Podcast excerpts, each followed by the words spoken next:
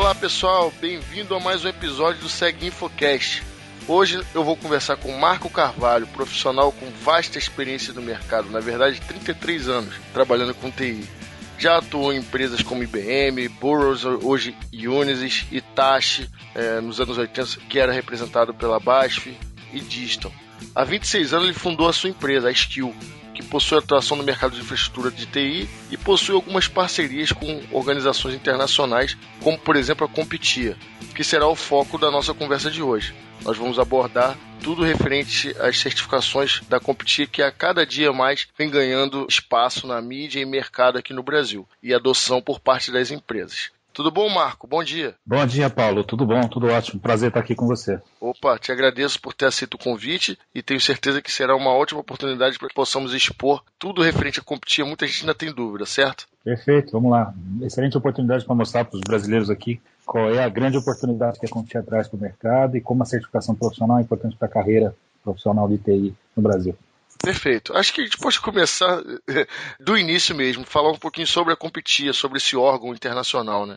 Bom, a Competia é uma associação sem fins lucrativos. Nos Estados Unidos isso é chamado de Trade Associations, que no Brasil se traduz para associação comercial, que é um pouco fora daquilo que a gente conhece, mas associação sem fins lucrativos não significa uma empresa que não faça negócios, tá?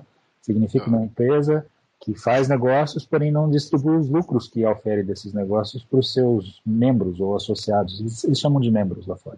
E, então, esses sócios, eles pagam para participar, uma taxa anual, e recebem benefícios em troca dessa participação, como se fosse mesmo um clube. Tá? Agora, imagine que você fizesse parte de um clube onde todo o dinheiro que foi investido nesse clube seja revertido em algum tipo de negócio e que esse negócio gere resultados e esse resultado vire um outro negócio que cresça e cresça e cresça.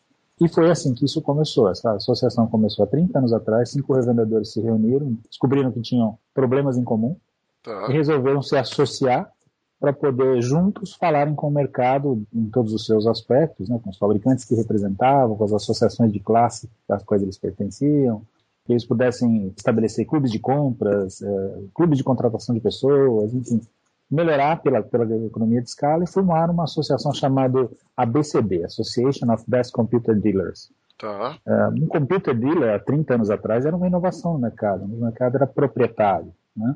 Então, todas as vendas eram feitas pelos fabricantes e os revendedores eram, de fato, uma novidade. Certo. É, então, eles tinham lá uma série de dificuldades de todo o mercado que começa. Né? E, essa, e essa união e a criação da ABCD criou um, movimento que, foi, que fez com que esses dealers é, crescessem mais rapidamente, por conta da força que ganharam. E, e, os assuntos né, que foi discutido entre eles, nesse primeiro passo da associação, era assim, a dificuldade que eles tinham de contratar pessoas técnicas.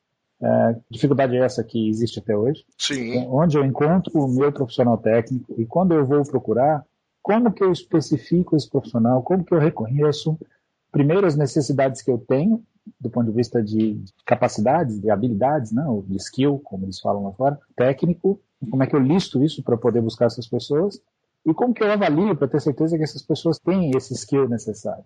Né? Esse foi o primeiro dilema. Como criar uma régua para se medir competência técnica, que eu acho que é o que melhor descreve skill no Brasil. Sim. É, como que eu crio uma régua para fazer essa medição?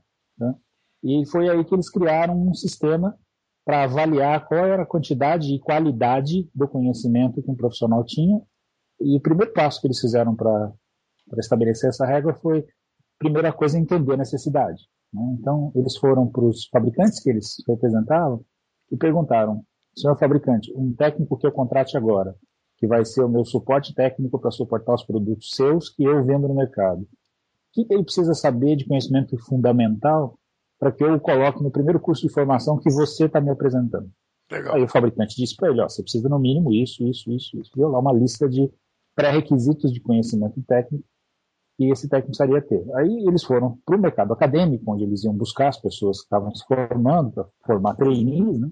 E descobriram o que, que o mercado acadêmico proporcionava em termos de capacitação. Aí eles descobriram uma coisa que já era sabida, né? eles simplesmente estabeleceram uma medição para isso, que é o que a Contia chama de IT Skills Gap traduzindo para a nossa língua, é uma lacuna de competência técnica em TI uh, que existe entre até onde a academia leva o aluno e a partir de onde o mercado começa com a necessidade.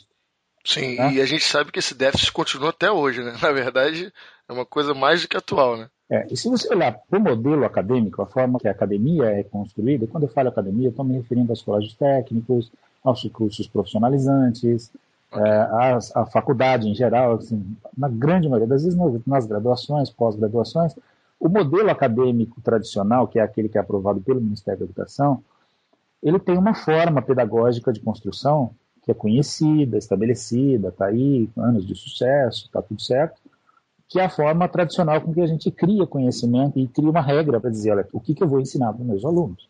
E este modelo, ele estabelece que você tem que apresentar um plano pedagógico, tem que demonstrar o conteúdo em um determinado formato, que é padrão. Né? O Ministério precisa olhar para aquilo dentro de um padrão para conseguir avaliar e dizer sim, não, talvez, mude aqui, mude ali, então precisa ter um padrão. Tá. É, e tudo isso está estabelecido dentro de regras, é, para todos os mercados tem a mesma regra. Né? Então, o que, que acontece? A academia submete um plano pedagógico para o MEC, obtém a aprovação do curso. Quando ela coloca esse curso no mercado, é, depois desse processo da faculdade, estudar o que, que ela vai ensinar, escolher o currículo, apresentar o plano para o MEC, o MEC aprovar, voltar, falar, tá bom, eu estou pronto para montar o meu curso. Isso já se passaram dois anos. Ele já está defasado, né? Só aí já se foram dois anos. Agora vamos continuar pensando na carreira do nosso aluno aqui. A faculdade leva mais um ano para colocar esse currículo em dia, para selecionar professores, para escolher material, para formatar e construir o conteúdo cuja ementa ele aprovou. Ele não aprovou o conteúdo tudo, ele aprova uma ementa. Né? Ele aprova um sílabus. Aquilo vai e volta para aprovação, eles levam um tempo aí, aí cada faculdade tem o seu tempo para construir esse conteúdo. E aí eles, colocam o curso no mercado, e leva um tempo para esse curso de fato ganhar força, ter resultado financeiro, eles vão mudando o conteúdo e tal, até que o curso fica legal, passa por um processo de revisão constante, mas suponhamos que depois de um ano eles colocaram o curso no mercado e esse curso é um curso de dois anos, que são as faculdades rápidas de hoje. Aí, mais dois anos, o primeiro aluno daquela primeira turma formada vai estar formado, vai estar pronto para o mercado. Né? Sim. Isso aconteceu cinco anos depois da ideia de criação do curso. Tá? Não preciso te dizer que isso em TI é uma eternidade. Sem é, dúvida alguma. Esse tempo é enorme, não só em TI, em todas as áreas. Qualquer faculdade que coloca um curso no mercado precisa de um processo de aprovação e um processo de revisão constante que vai ter pelo menos de defasagem, mesmo que o curso seja antigo, esteja aí rodando no mercado há anos, o aluno leva o tempo da graduação para se colocar no mercado. Sim. Ele não sai da faculdade no ponto onde o mercado está. Sim. O mercado anda numa velocidade e a academia anda na velocidade ideal, que é mais lenta. E é natural que seja assim. Então, esse gap, ele sempre vai existir. Então, o que aconteceu? O que eles identificaram, assim, nós sabemos que o gap existe, naturalmente, porque a academia tem uma velocidade, e o mercado anda cada vez mais rápido. Né? Sim. Uh, e o mercado, ele trabalha em cima de base de conhecimento, ou seja, se você aprendeu a tecnologia de, anterior, para atender, atender a posterior, o mercado diz assim, é pré-requisito que você saiba a anterior. Né? E assim vai. Você vai construindo uma coisa sobre a outra. Se você chegou agora no mercado e você não tem o conhecimento prévio, o teu gap só vai aumentando. A defasagem tecnológica só vai aumentando. Né? É, este gap, essa lacuna de conhecimento, foi o que a ABCD, que logo em seguida se transformou em CompTIA, eles tocaram de nome cinco anos depois da formação, quando eles decidiram que, olha, entendemos que esse gap existe, entendemos que mapear esse conhecimento e definir uma forma de avaliar quem tem e quem não tem esse conhecimento é importante, criar um modelo de certificação profissional de conhecimento fundamental aplicado de TI. Tá. Então, é isso que a CompTIA fornece. Ela constrói conhecimento, ela, ela mapeia o conhecimento fundamental de um certo assunto, dá para ele lá uma lista de, de tópicos, né, que CompTIA chama de objetivos do exame, então, basicamente uma emenda do curso, né, quase que uma emenda, é mais detalhada que uma emenda. Uma lista de objetivos dos exames tem 20 páginas, para você ter uma ideia. E uma emenda de curso tem duas, três páginas. Então, é, ele, ele, é bastante, vai bem detalhado. Então, define o universo de conhecimento de uma determinada certificação, de um determinado assunto. E a partir daí, uma vez esse conhecimento mapeado, é criado uma prova de certificação para medir a quantidade e, muito importante, a qualidade do conhecimento que a pessoa que fizer aquela prova tem. Tá? É, esse é um ponto muito importante de frisar, que é o seguinte, as provas da CompTIA, elas são construídas com base numa ISO, uma norma internacional, para a construção de provas de certificação. Né? Uhum. É ISO 17024. É, é uma norma que estabelece alguma certificação bem feita, ela deveria ser feita de acordo com tais e tais e tais e tais padrões. Se você procurar, tem, é fácil de achar, tem na Wikipedia, tem bastante assunto sobre essa ISO, mas basicamente, em linhas gerais, o que ela define são, são normas que diz o seguinte: se você está medindo conhecimento, você tem que se preocupar com uma série de assuntos. Um deles é, se o assunto é técnico, a atualização é importante. Né? Então, qualquer certificação que se submeta a ISO 17024 tem que prestar atenção ao fator atualização, e como tecnologia, em tecnologia isso é muito importante, as certificações têm que ter no máximo três anos de validade. Sim. Tá? Porque não faz sentido você ter alguém certificado em um assunto técnico com mais de três anos. Eu diria até que em TI isso deveria ser anual, mas como o processo de construir a prova, mapear o conhecimento, construir a prova, é, fazer o teste de validação dessa prova, tem todo um procedimento para fazer essa construção. Leva mais de um ano, um ano e meio, é, os três anos estão de bom tamanho. Né? Verdade. Esse aspecto de construir a prova com base nos padrões é muito importante porque o produto desse mapeamento gera o conhecimento e gera as provas com uma forma de construção das perguntas que avalia a capacidade que a pessoa tem de resolver problemas dentro daquele campo de conhecimento. Então, não é simplesmente é, como é o nome do conector que conecta o cabo azul. Né? A pergunta não é assim. A pergunta é, dado o cenário abaixo, e aí cita-se um exemplo, um caso, menciona-se uma questão, um problema. Das quatro respostas abaixo, quais são as três mais certas? Entendi. Né?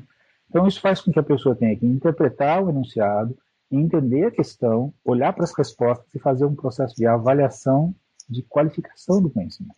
E garante que o profissional aprovado no exame possui essa característica e essa possibilidade de, estando numa situação do mundo real poder fazer essa análise de forma mais precisa. Exatamente. E o que a gente encontra muito no mercado hoje, por conta até do processo de formação que a gente tem é, disponível, é que a gente tem muitas pessoas que têm bastante conhecimento prático. Sim, Muita mas gente... não sabe o que está fazendo. Existem muitos profissionais certificados por fabricantes. É, a gente tem o maior respeito pelo modelo de certificação que os fabricantes colocam no mercado. Muitos deles têm esse modelo 17024 dentro do seu modelo de construção. Mas este exemplo que eu citei para você, da forma de construir perguntas, isso é uma característica da CompTIA. Prova, as provas da CompTIA têm essa preocupação, que são questões que avaliam se o sujeito tem conhecimento, se o sujeito tem qualidade desse conhecimento e se ele sabe resolver problemas com esse conhecimento. É, tá? Capacidade essa analítica. Né? Capacidade analítica. Tem uma pesquisa que foi feita agora, no começo do ano, uh, sobre as maiores dores, por assim dizer, do mercado de TI mundial, e uma delas, é claro, é a falta de mão de obra. É, e aí, no quesito falta de mão de obra, eles perguntaram quais são os pontos mais cruciais que vocês identificam quando vão contratar um profissional. E dois deles remetem a esse ponto. Um deles é a qualidade do conhecimento, ou seja, as pessoas são excelentes seguidores de procedimentos. Sim. Tá? Quando elas precisam entender o problema e desenvolver de uma solução, essa, essa questão de desenvolver solução, seja, Sim, de, esse, é aí está a questão. Desenhar a solução, falta é, preparo para isso, porque o modelo de capacitação parece não levar isso em consideração quando avalia as pessoas que formam. Sim. E outra questão é a atitude de problem solving. Né? Isso é comportamental, isso não é conhecimento. É Exatamente. Nem todo mundo vai ter isso, não adianta. É. E, a, e o nosso ensino, nosso ensino fundamental, nosso ensino médio, não prepara os alunos para essa situação. Né? Nós estamos vendo nosso sistema de ensino mudando, nosso sistema de vestibular está mudando, tem mudado, né? tem visto o Enem sendo colocado cada vez mais no cenário como um validador de conhecimento, e o Enem tem levado os alunos a serem validados em conhecimentos gerais, em capacidade analítica.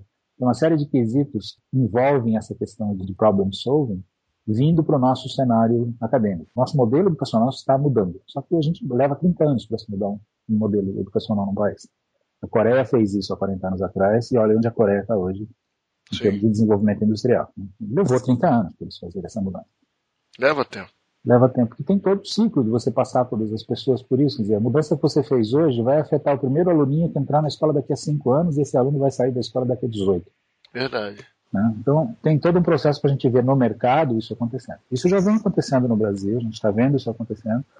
Mas, no ponto de vista técnico, nas formações específicas, é, mais na área de exatas até do que de humanas, demora um tempo até que isso apareça. Né? A Contia colocou esse modelo à disposição quando criou as suas certificações de fundamento, é, e todas as certificações da Contia são baseadas nessas visões, ou seja, ela usa o resultado de faturamento que tem, né, na venda de provas pelo mundo, para investir em pesquisas de mercado e entender o que, que o mercado precisa. Vamos melhorar a nossa prova para atender a necessidade do mercado de hoje. Muito legal, né? Tá? Então, esse time to market, né, esse tempo de desenvolver a solução de prova e de especificação do conteúdo para atender uma necessidade de hoje de TI, é muito mais rápido que uma associação como a Comptia, porque ela cria provas de fundamento, são assuntos Sim. iniciais de carreira. Aí, sobre esse assunto básico, vou, vamos pegar um exemplo aqui para ilustrar. É, vamos falar um pouco de segurança, que acho que é um assunto que interessa bastante para o público. Sim. Segurança da informação é um assunto que, em geral, um profissional que sai de uma faculdade de análise de sistemas resolve seguir a área de segurança porque se apaixonou pelo assunto, e realmente é um assunto apaixonante. Né? É, envolve uma série de aspectos. Segurança por si só já é um assunto bastante amplo, mas vamos supor que o aluno resolveu seguir a questão de segurança de rede. Né? Lá, segurança de perímetro, lidar com os firewalls e tal. A primeira coisa que ele vai entender quais são os componentes que tem nessa solução e vai procurar se certificar naqueles componentes. Aí ele escolhe lá uma marca de firewall e vai fazer o curso, o primeiro curso de firewall da vida dele. Né? Depois de ter aprendido na escola qual é o conceito de firewall, de ter brincado com algum outro firewall de Linux, alguma coisa, outras ferramentas de open source que existem no mercado, então ele entende o conceito, pratica um pouco, mas quando ele chega lá na indústria, a indústria usa um produto que acabou de ser lançado. Então ele Sim. precisa fazer que muitas vezes não é nem o que ele estudou. Mas, a grande maioria das vezes não é, na verdade. Né? Existem casos muito específicos, se a gente olhar pela academia no mercado, a gente vai ver que muitas empresas, é, muitos fabricantes, pegam o seu programa de educação e levam para dentro das universidades numa iniciativa que eles chamam de parceria acadêmica, né? para colocar esse conteúdo à disposição da academia, para que a academia use o curso de formação do técnico que eles dariam, né, que o fabricante daria quando o técnico entrasse no mundo deles, eles possam dar esse curso dentro da sala de aula. Né? Isso é uma iniciativa louvável que tem duas intenções claras.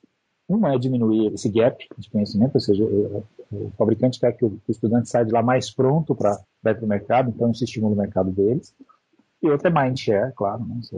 é legítimo isso também, porque essas universidades abrem espaço para que as marcas possam se apresentar para os alunos e aproximem o mercado da academia. Sim, tá? faz então, parte. Faz parte do jogo. Claro. Só que esse modelo educacional que vai para dentro da academia, ele não está desenhado para ser aplicado na academia. Ele foi desenhado para ser aplicado um curso de 40 horas intensivo de uma semana. Sim. Tá? Alguns programas têm esse formato com desenho um pouco mais amplo, em passos, como é o programa da Cisco, por exemplo, Net Academy, que tem um approach, uma, uma colocação no mercado acadêmico de uma forma muito mais bem desenhada, assim, preparada para o mercado acadêmico. Sim, não é um programa rápido. É, ele não é rápido ele não foi adaptado, ele foi construído pensando no acadêmico, mas o conteúdo é o mesmo. Tá? Então, o gap que existia, ele continua existindo, uh, só que ele é apresentado de uma forma um pouco mais leve, um pouco mais espaçada, que dá um pouco mais de tempo para o aluno se preparar. Mas, voltando para a área de segurança, quando o aluno entra e vai fazer, vamos supor que ele tem na faculdade, não, ele tem o direito de fazer lá um curso, ah, um curso de extensão, ou cursos técnicos adicionais que ele faz no final de semana que muitas faculdades têm, que o fabricante vai apresentar um curso de firewall do produto ele vai, faz o curso, faz a prova de certificação, pronto, sou certificado em segurança. Né, no produto tal, vai para o mercado é. com seu currículo e ele consegue até um emprego com isso. Aí ele vai administrar o firewall da empresa. Quando de repente aparece na frente dele o famoso problema. Né? Sim. Como eu resolvo para conectar duas intranets com uma extranet, com regras assim, assim, assado, tal, tal. É, isso não estava no curso. né? Onde está o conceito? Cadê é, o conceito? Essa questão não caiu na prova. Né? Exatamente. E, e, mais importante do que isso às vezes, é, uma questão é como é que eu me posiciono em relação a resolver esse problema. Por que, que eu não consigo entender o problema? Eu fiz o curso, eu conheço o produto, eu sei tudo que o produto faz. A questão fundamental que foi identificada pela Conti aqui é assim, quando ele se depara diante do problema que ele precisa fazer uma análise do problema, ou seja, quebrar o problema em pedaços e resolver cada um deles, depois juntar os resultados e compor uma solução, essa análise precisa de conceito.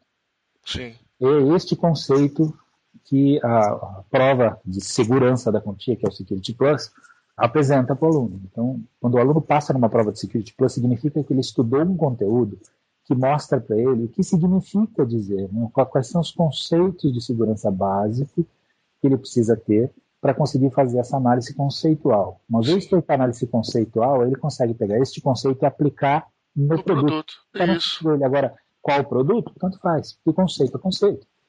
Todos ah. os produtos são feitos com base nesse conceito. Com certeza, Marcos, só te interrompendo, na verdade, é, eu acho que é muito uma questão cultural. E aí entra isso que a gente está tentando fazer aqui, que é difundir a competir suas certificações. Porque o que acontece? É o que você falou. Normalmente o profissional ou o aspirante a profissional na área de segurança, não só de segurança, mas enfim, de TI, ele já procura, ele já, na verdade, ele já é levado pelo mercado, por toda a atmosfera, pelos colegas, enfim, muitas das vezes pelos empregadores que nas suas vagas, nas suas descrições de vagas, já colocam as certificações é, focadas em produto, então eles já são, na verdade, levados a procurar esse tipo de certificação, em detrimento de uma certificação independente de tecnologia e que possui todos esses, esses benefícios que você já, já vem descrevendo ao longo desse podcast aqui. Exatamente. Então acho que na verdade é uma coisa cultural, e aí cabe a nós, enfim. É um trabalho realmente que de repente não vai ser tão rápido, mas que a gente tem que sempre bater na mesma tecla. É, e a abertura de canais como esse que a gente está usando aqui é extremamente importante para nós e mais para o mercado, porque ele dá para a gente a possibilidade de a gente falar de uma forma democrática de um assunto que é de interesse do mercado. Né? Sem dúvida, sem dúvida. Todas as oportunidades que eu tive de estar adiante de pessoas de RH é, e descrever esse assunto como eu te descrevi aqui, eles abrem os olhos e falam: nossa, isso deveria estar na nossa especificação. Por que eu estou colocando certificação da marca A, B ou C? Só porque nós usamos essa marca hoje? É, se amanhã eu trocar de marca, eu vou ter que trocar os profissionais que eu tenho. É, e o conceito que eles não têm, que os meus gestores reclamam, que o pessoal é seguidor de procedimento e a certificação não garante que ele tenha o que ele precisa. E aí entra numa outra questão, né? Porque fazer recrutamento de TI é complicado, é difícil. E aqui no Brasil são pouquíssimas as empresas que sabem realmente recrutar em TI. Exato. E, e tem aí? alguns aspectos que estão dentro da certificação da Conti que são muito importantes, que estão fora do assunto tecnologia, mas estão dentro também. Eu vou te dar um exemplo muito claro. Dentro do A+, que é a nossa certificação de maior volume, que foi a primeira criada lá pelos cinco que é a mais conhecida, lá, enfim. é a mais conhecida, tem hoje um milhão e meio de pessoas certificadas no mundo. Né? Dentro do conteúdo dela, tem um capítulo que fala sobre atendimento ao cliente.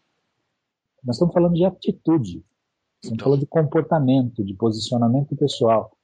Isso serve para um atendente de um call center, de um service desk, que atende pelo telefone, então tem postura ao telefone, e tem postura pessoal, tem comportamento pessoal no atendimento presencial também. Sim. Tá? Então, isso inclui dentro do conceito não só o aspecto técnico, mas o aspecto de atitude, que leva a pessoa a entender o ambiente, entender os motivadores do cliente que ele está atendendo, ou do seu interlocutor, dentro do campo conceitual técnico.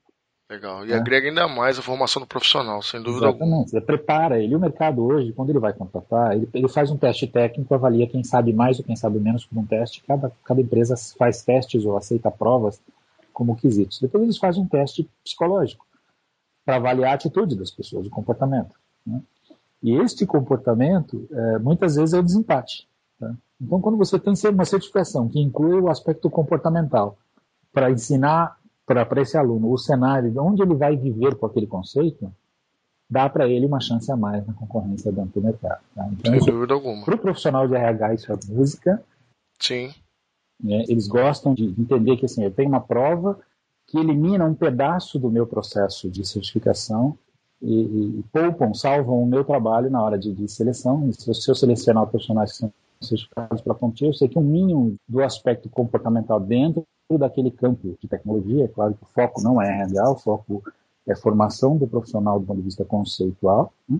mas esse aspecto de atitude, de entendimento do, da área de atuação dele está incluído na certificação. Isso, para o profissional de RH, é fundamental, ajuda muito no processo de seleção. E dá para o candidato que tem essa certificação mais qualificação para isso. Com certeza. Uma coisa que é interessante, seria interessante você fazer, seria pegar um profissional da área de segurança que tenha uh, algumas certificações da quantia e conversar com ele sobre isso.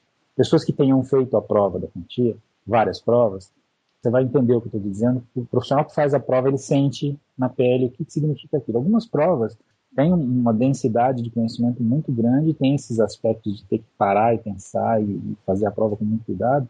É, o mercado reconhece o diferencial. No Brasil, a quantia é pouco difundida, nosso número de certificações não é tão grande ainda, mas com oportunidades como essa que a gente está tendo contigo aqui e as atuações que a gente vem fazendo no mercado, isso vai crescer, vai, certamente vai ser reconhecido fortemente pelo mercado. É, o Seguinfo vem tentando difundir não só a questão da competia, mas também a importância das certificações técnicas, né, do, da capacitação do profissional. Muita gente ainda, digamos, torce o nariz para certificações, mas está mais do que provado que elas são muito importantes por tudo isso que você falou ao longo do podcast, a questão do gap de conhecimento, da defasagem do profissional que sai da academia, da faculdade ou do curso técnico perante o que o mercado precisa, enfim, a gente vem tentando fazer esse trabalho.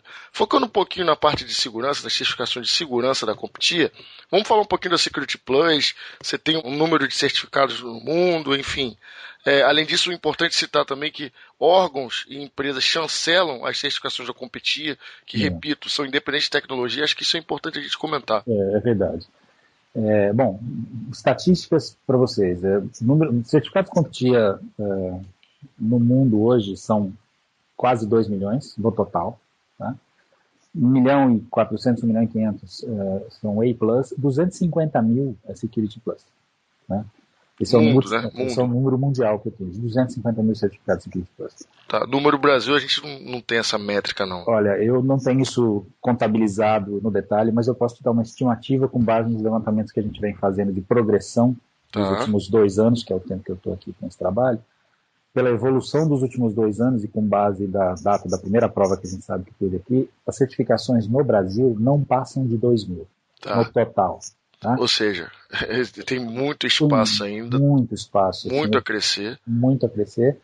E agora um ponto importante sobre o Security Plus, que é válido no Brasil, que é um mercado em franco crescimento, e no mundo, de uma forma geral, os dois têm o mesmo comportamento, que é a curva de crescimento das certificações de segurança, especificamente, são as mais inclinadas, são as que mais crescem. Tá? Então, o Security Plus é, de longe, a certificação em que o número de provas por mês cresce mais rapidamente. Tá? Muito também motivado ao fato de, desde fevereiro de 2013, já existia prova em português. No Brasil, isso tem acelerado bastante o processo, e agora a gente espera que com isso, com a prova em português, com o conteúdo escrito por um autor brasileiro, disponível em português para preparação, né? a gente tem aí é, empresas, parceiros nossos, usando esse conteúdo. A Claves, no Rio de Janeiro, é um parceiro que usa bastante eh, esse conteúdo do, que foi criado pelo Yuri, um profissional Sim. reconhecido pelo mercado, é um MVP de segurança da Microsoft, Sim. e tem atuações em diversas áreas aí de cloud e tal. É, criou um conteúdo falando especificamente sobre a prova. Esse conteúdo foi alinhado com os objetivos de exame para que o material seja de fato pertinente na preparação do aluno. Legal. E isso é, vai facilitar muito para o profissional brasileiro se preparar em segurança. Outro ponto de segurança aqui para a gente destacar, assim, as, as Comptia hoje, se você olhar no site, tem lá 20 certificações expostas lá. Tá. Na página tem 20 títulos, né? Se você olhar para os 20, nem todos eles estão disponíveis no Brasil, até porque alguns deles são criados no mercado europeu, mas se você olhar para os 20 títulos, tem quatro sobre segurança. Tá? Tá. Não tem nenhuma matéria que tenha mais de uma certificação por matéria. Networking tem uma de networking. Storage tem uma de storage. Né? Mas uh, de segurança tem quatro. Tá? Tem a Security Plus, tem a CompTIA Advanced Security Practitioner. Né? Tá. Tem uma que chama Mobile App Security, são práticas de desenvolvimento seguro para aplicações móveis. Tá? Isso é uma certificação muito nova. E tem uma que se chama Social Media Security Professional. É, essas duas últimas são de altíssima relevância para o cenário que a gente vive hoje com, com, com a difusão de mobilidade e rede social ao mesmo tempo que são muito importantes, ainda são um pouco difundidas no Brasil. Pouca gente conhece. É, isso é muito novo, isso é um lançamento recente. Tem algumas delas que as provas ainda não estão nem disponíveis no mercado, mas já estão postadas lá no site, então você consegue entender do que se trata. Tá. Então, mas são quatro assuntos centrados em segurança. Então, as duas principais, que são as que estão disponíveis, que a gente já tem cursos disponíveis no mercado brasileiro, é a Security Plus e o CASP, que significa Contia Advanced Security Practitioner. Né? Ah, que é um nível seguinte do Security Plus e que leva o profissional para um nível de especialização, de senioridade, com preparação para a área de gestão de segurança. E define uma espécie de carreira para esse profissional de segurança que começa lá no básico, então o Security Plus vai dar o fundamento para que ele entre no mercado de tecnologia de segurança, uh, se prepare depois com certificações dos produtos dessa área, se transforme num técnico de suporte ou num gerente da área de segurança do ponto de vista de implementação tecnológica. Sim. Aí no passo seguinte, ele tem diversas áreas para se especializar na área de tecnologia de segurança. Então, vou citar um exemplo, por exemplo, o ethical hacking, que é uma tendência do mercado hoje na área de proteção. Uh, a gente tem vários setores dentro de segurança, vários domínios dentro de segurança, esse é um deles. Né? Sim. Uh, mas o ethical hacking é um passo acima, né? uma, uma especialização. Para aquele profissional que quer seguir na área técnica. Na área técnica, e é uma especialização em cima dos produtos. Né? Assim, Sim. pega, dado todos os produtos que existem no mercado, como que eu protejo o meu perímetro, Sim. como que eu protejo o meu ativo de segurança. e como que eu implanto controles técnicos para que a minha governança de segurança possa prestar contas disso à organização. E aí o último passo dessa carreira é, é, o passo de gestão de segurança da informação, que é um passo de governança, que sai um pouco da área técnica, mas ele não prescinde do conhecimento técnico, né? é, que é uma carreira extremamente árdua, difícil, é uma prova complexa de ser feita. A gente tem várias provas nesse nível, né? Você tem CISM, você tem CISP, CISA, que estão nesses níveis de gestão, uh, que demandam uma base grande. Então, ele demanda base conceitual forte e, e, uma base conceitual de senioridade na gestão desses ativos técnicos, é aí que o CASP se localiza. Tá? Então, a gente, na Comitê, tem duas certificações de fundamento de segurança, uma básica e uma avançada. Security Plus é a básica. É de entrada. Isso. E a CASP é uma intermediária, que para a Contia se chama avançada, porque como a Contia só, só trata de fundamentos, Sim. o passo 2 é avançado. Né? É, para o mercado, ela ainda é preparatória para os níveis de gestão. Né? Então, um profissional que aspira a ocupar um cargo de gestão na área de segurança, é imprescindível que ele tenha o CASP. E uma forma que o mercado demonstrou reconhecimento a este modelo foi lá em 2007, se não me engano, o Dodge lançou uma norma 8570, você deve conhecer mais do assunto que eu, é, que, e nessa norma está lá, claro, as recomendações de, primeiro, um reconhecimento. A certificação profissional é importante por causa disso, disso, disso, porque afere o conhecimento dessa, dessa forma, com base nessas normas ISO, ANSI, tal, tal, tal. Então, o Departamento de Defesa recomenda que os profissionais que trabalham no governo americano com TI tenham as seguintes certificações. E tem lá uma lista de recomendações. Tá? Isso foi sendo formulado, estabeleceu-se um cronograma para que todos os profissionais fossem sendo reciclados e recertificados ao longo do tempo. E o governo brasileiro recentemente deu um passo muito semelhante. Sim. Então, existe no mercado hoje, no, no Departamento de Defesa Americano, e o, o, o DECIC, né, que é o nosso... É o Departamento é, de Segurança de Informação e Comunicações da Presidência da, da Presidência da República. É, ele soltou uma recomendação recentemente, aí tem documentos que estão, estão disponíveis no mercado, Sim. Que especificam uma lista de certificações a serem feitas e, e ainda em nível de recomendação, é, para reforçar que na área de segurança da informação tem esse conjunto. E nesse conjunto estão lá essas duas da Contia, Security Plus e o CASP, além de inúmeras outras que eu mencionei aqui, CISM, CISA. Tem até uma certificação brasileira chamada da, da, da Módulo, que é reconhecida no mercado como uma certificação aberta, embora não seja uma certificação agnóstica, como uma quantia, mas reconhecida no mercado pelas práticas que a Maurício conseguiu desenvolver, né, na empresa brasileira, precisa ser destacado. Então, se alguém tem alguma dúvida, tinha né, alguma dúvida referente à relevância das certificações oferecidas pela Competi, essas dúvidas, na verdade, já foram sanadas, porque, como o Marco acabou de falar, o Departamento de Defesa americano, DOD, recomenda certificações da Competi, bem como o Departamento de Segurança de Informação e Comunicações, o DECIC, aqui no Brasil, órgão ligado à Presidência da República, também chancela, dentre outras certificações, as certificações da Comptia, né, Security Plus e CASP, é, como certificações relevantes e que um profissional que vai atuar com tecnologia da informação e, por sua vez, segurança, né, ele deve ter para poder estar tá prestando um bom serviço, um serviço de forma adequada. Exato, exato.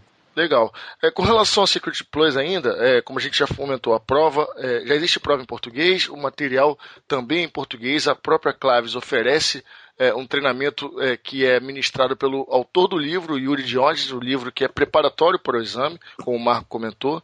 Então, é, vocês podem procurar informações a respeito. Tá? Marco, queria te agradecer muito pela participação no nosso podcast. Foi muito interessante, bastante esclarecedor. Que você continue fazendo esse trabalho brilhante aí à frente da Skill, fazendo com que a Comptia seja cada vez mais reconhecida no Brasil e difundida. Paulo, a gente aqui agradece pela oportunidade, estamos à disposição de qualquer outro esclarecimento que precisa. É, nós temos alguns canais de comunicação com o mercado aí, com Twitter, Facebook, LinkedIn, onde a gente procura alimentar o mercado com as novidades que, que dentro de todas as certificações que a gente contempla. É, mas a certificação de segurança tem uma, um destaque grande nas nossas atividades por conta da demanda e por conta da necessidade. Né? O mercado já provou que segurança é o assunto mais sério do mundo. Hoje, cybercrime é, é talvez a nossa maior ameaça militar no mundo, se não é a guerra bélica, é a guerra da segurança da informação, que mais nos ameaça. A, a, arma mais perigosa que todos nós possuímos está na mão de todo mundo, que é o computador. Ele mal utilizado, mal protegido, pode se transformar numa ferramenta que coloca em risco né, ativos muito importantes, a gente tem visto, visto pelo mercado, e ter gente preparada para lidar com isso é, é, muito importante e nos dá a garantia de, saber operar esses instrumentos que a gente tem na mão, que são os ativos de TI, da forma adequada para nos proteger e garantir que a gente tenha uma vida melhor. Sem dúvida. Marco, só para finalizar, passa os canais, por favor. Então, a gente tem um, um canal do Twitter, né, que é o uh, arroba Contia underline underscore Brasil. Tem um grupo no Facebook, Contia Brasil. No Facebook também nós temos um outro canal chamado Treinamentos Contia Brasil, que é, é onde tem o calendário de cursos de todos os centros de treinamento brasileiros está sendo construído agora, a gente está começando a postar as oportunidades de treinamento que existem lá, que existem pelo Brasil afora, tem todos os canais que mandam para a gente os seus calendários e a gente publica ali. Uh, e também tem um grupo Competia Brasil no LinkedIn. Perfeito. Marco, novamente, muito obrigado e continue aí seu trabalho brilhante. Ok, muito obrigado, Paulo. Para você também, parabéns pelo blog, pelos podcasts gravados que tem ouvido aí com frequência, excelente em qualidade, muita clareza. Essa informalidade é importante para que o mercado se aproxime do nosso mundo complexo de e entenda isso de uma maneira clara. Muito obrigado. É, aos ouvintes, agradeço também pelo prestígio que vocês têm dado ao nosso podcast. Dúvidas, sugestões, críticas são muito bem-vindas. Sugestões também de novos convidados e novos temas, tá bom? Um grande abraço a todos. Obrigado. Tchau.